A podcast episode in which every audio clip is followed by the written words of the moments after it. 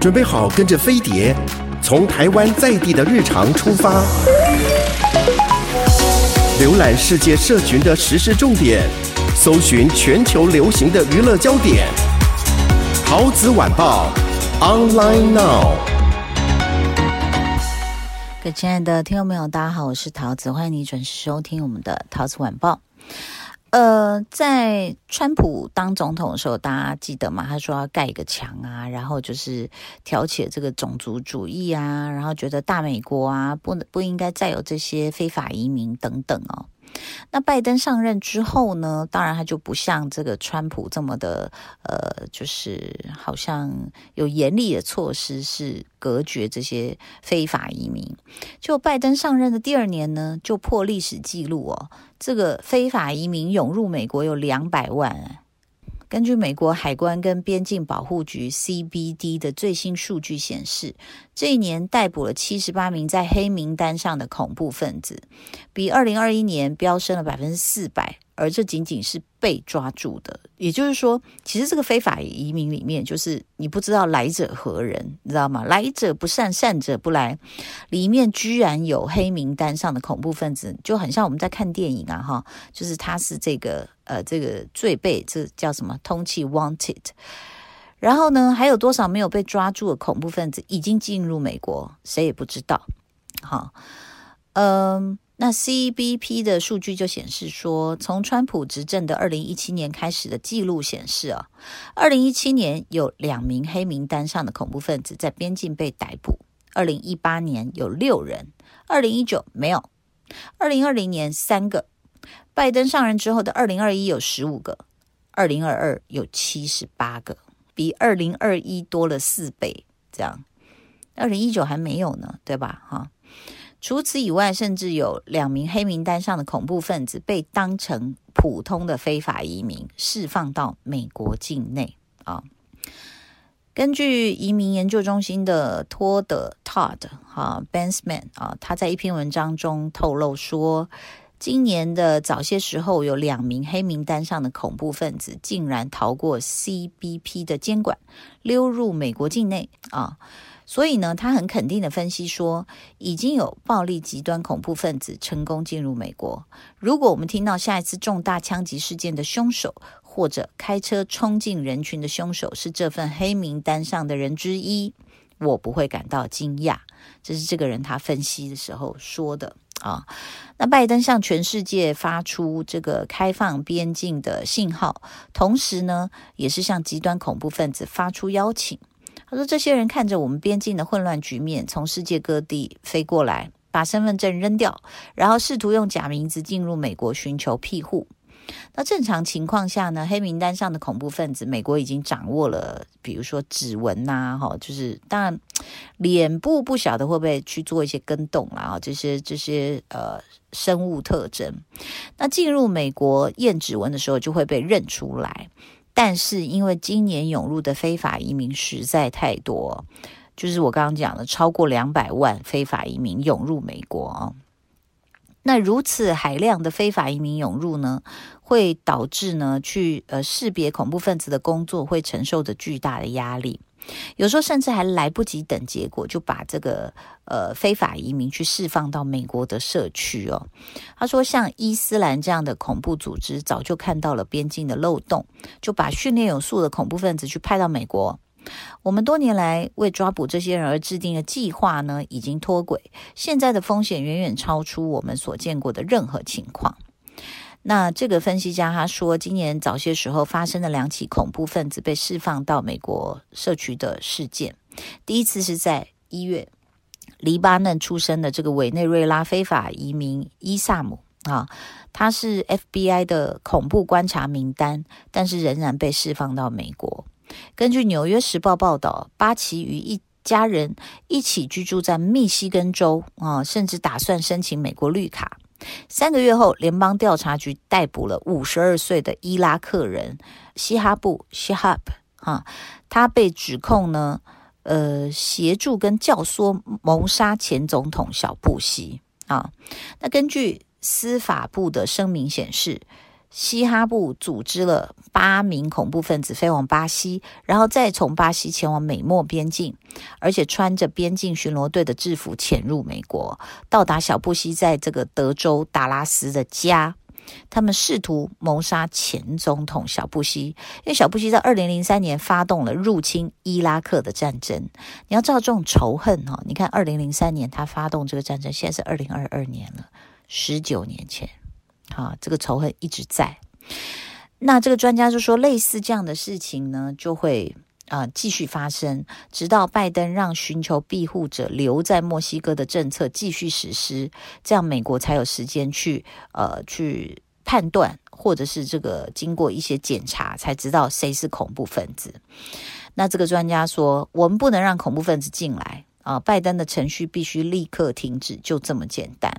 所以这位呢，曾经被大家诊断是不是有老人痴呆症的这个总统，事实上在这个边境的非法移民没有处理得很好，然后呢，在这个各个城市呢，引起这个啊、这个不一样的这个声音。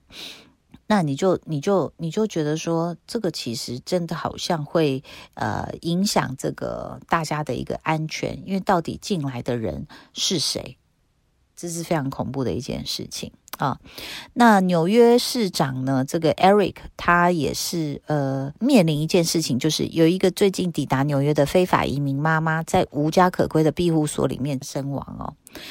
那与此同时呢，这个市长宣布，他所在的城市出现人道主义危机。截至目前，已经有两千五百名移民被送往纽约。然而，这仅仅是涌入德州的非法移民不到千分之一。好，那你知道他们是怎么面对这些非法移民吗？所以，其实你知道，像刚刚讲说，呃，送两千五百名送到纽约，纽约市长就已经快不行了，因为。嗯，这个其实当然，我想纽约市民应该会有一些，就是新大家有一些抗议或什么吧。虽然说你说人道主义跟自己的，比如说生存空间的一个这个安全的威胁，我觉得也是很大的一个冲突哦。那嗯，你知道那个？我刚刚在讲说，你知道那个纽约是怎么样对这些非法移民呢？他们第一次接到德州转过来的这些非法移民的时候呢，纽约呢就把非法移民呢就是如上宾般对待哦，他们用五星级酒店好吃好喝伺候着。啊，然后呢，这个随着越来越多的非法移民涌入纽约，就没办法再这样子对他们了，就只好把非法移民安排到这种所谓的 homeless 的庇护所。近几个月来呢，纽约已经开了大概二十三个紧急庇护所，而且还要再继续盖三十八个庇护所。那这些无家可归的这些人呢，不少是有这个精神有问题的人群，所以大家也会觉得说，那你就是把有精神有问题的跟正常人都一起关在一起，好像关到疯人院的感觉哦。那呃，可能会不会接下来是，比如说在一个庇护所里面，可能有攻击案、仇恨杀人啊，都有可能会发生哦。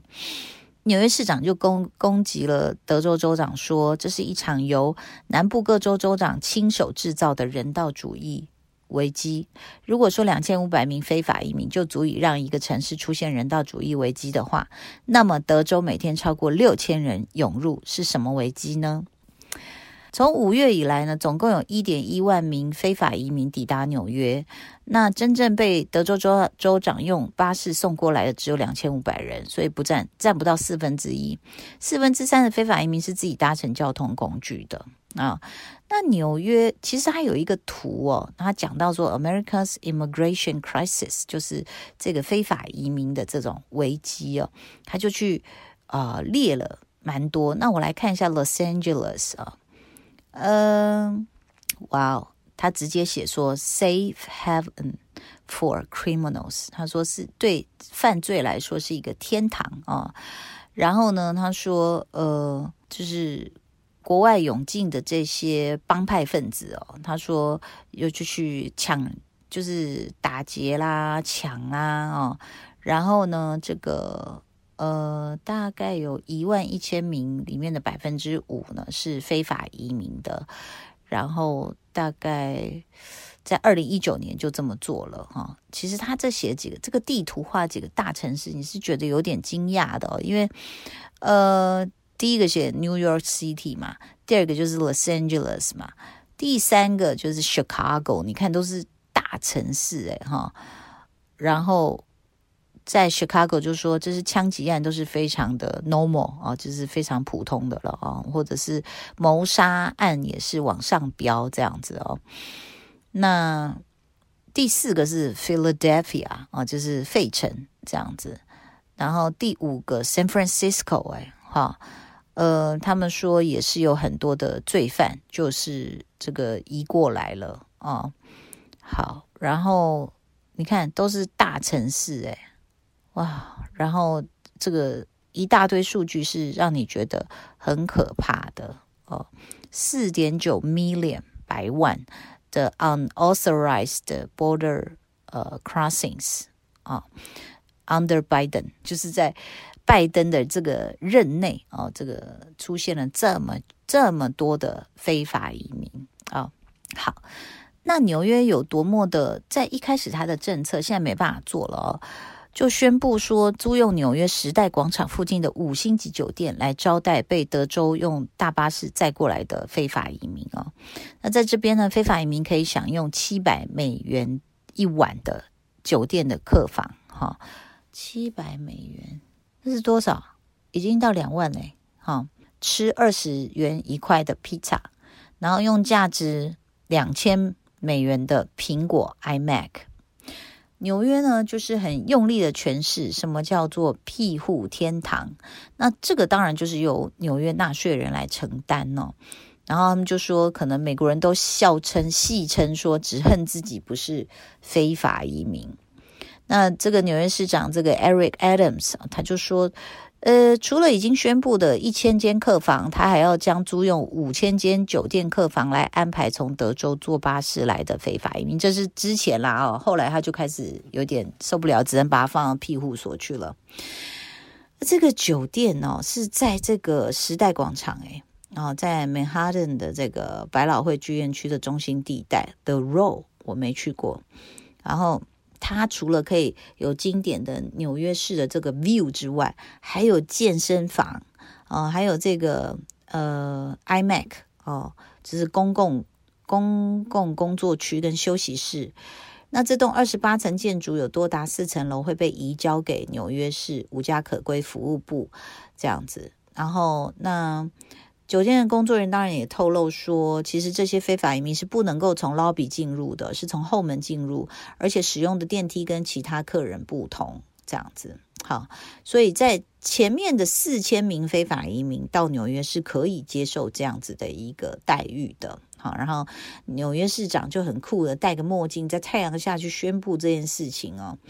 那住到什么时候啊？那纽约市政府表示说，住到。能给他们找到住处为止，这样，那到底花多少钱呢？好，新冠疫情期间，纽约前市长曾经干过类似的事，把街上的这些 homeless 呢送到高档酒店去住，当时花费了纳税人三亿美元。所以呢，其实美国很多网民就又炸开，又是狂骂这样子哦。那所以呢，是嗯，到底花了多少钱？我觉得这笔账大家有得算，而且事实上。呃，大家还是害怕这个安全的问题，不是说每一个非法移民都都会威胁你的生命，但是大家真的就像我刚刚前面讲的，你你不知道有多少是 FBI 的黑名单已经混入美国了耶！Oh my god，嗯，这个世界局势会怎么变化？这个真的是很呃很令人这个觉得要关心的啊，因为。你看，像这个最近我看到一个新闻是，南韩的总统尹锡悦哦，在跟这个美国总统会面，这个媒体算出说，他们只有四十八秒的这个交谈跟握手跟拍照，然后呢，这个尹锡悦跟他的外交部长走出去的时候呢，就忍不住就是用韩文，不知道是不是叫 “sika”，就是这些臭兔崽子。他说，要是美国国会那些臭兔臭兔崽子不理。拜登那不就完蛋了吗？啊，这样，因为这个南韩总统是去表达一下说这个通膨啊，对这个还有这个美国的关税啊，对韩国的汽车工业的一个影响啊，想要这个稍微这个聊两句，结果就被美国的新闻拍到，然后呢，那个韩国人一发现就说啊，赶快就跟那新闻台说，不好意思，你可以把就是消音吗？的人家就不理他啦，就给他原音播出，所以就可以听到，就是韩国总统骂脏话骂美国人，所以你就会觉得很有意思哦。就是说，好像元首之间，你常会看到，那普丁当然是更狂哦，那有很多的狂人嘛，那其实。大家讲话也都没有很小心，有时候麦克风没关哈，有时候就会透露出其实他自己的一个啊、人格啊。你知道梅克尔其实哎，我忘了我在哪里看到，其实有讲到说她是一个非常谨慎的女人哦，然后她也就是呃不会有任何的，就是不希望有任何节外生枝的机会，所以其实。他也是呃，讲话啊，或者是在镜头前，他会非常小心，谨言慎行。那甚至他觉得，如果有人想要攀关系或者是装熟的话，他好像就会立刻封锁这个人。就是他不希望，就是有人会提到他私底下怎么样或什么的，他就会立刻远离这个人哦。所以你会看到，其实梅克尔其实还算是比较能够。嗯，守住一个元首的尊严啊、哦，就是就是那哦，公开在那边骂脏话，怎么回事？这样好，我们要有点艺术气息，好不好？呃，因为我有在关注刘墉老师的这个脸书，那他跟大家报告一个很重要的消息，就是睽违十年之后呢，他要在台北温州街的大院子举办画展了，耶！好，我一直是他的画迷。大院子在他小时候这个住的家的旁边，故居的旁边，跟他的母校龙安国小遥遥相对。那他小时候常到那个大院子玩耍。那大院子原本是台大的教职员宿舍，住过许多学术界的名人。前两年重修之后对外开放，然后呢，刘墉老师立刻跑去寻找童年的记忆。因为太感动了，所以他决定把他童年许多美好的回忆都描绘出来。有各种花草虫鸟，有当年军眷违建区和流过期间的柳公圳，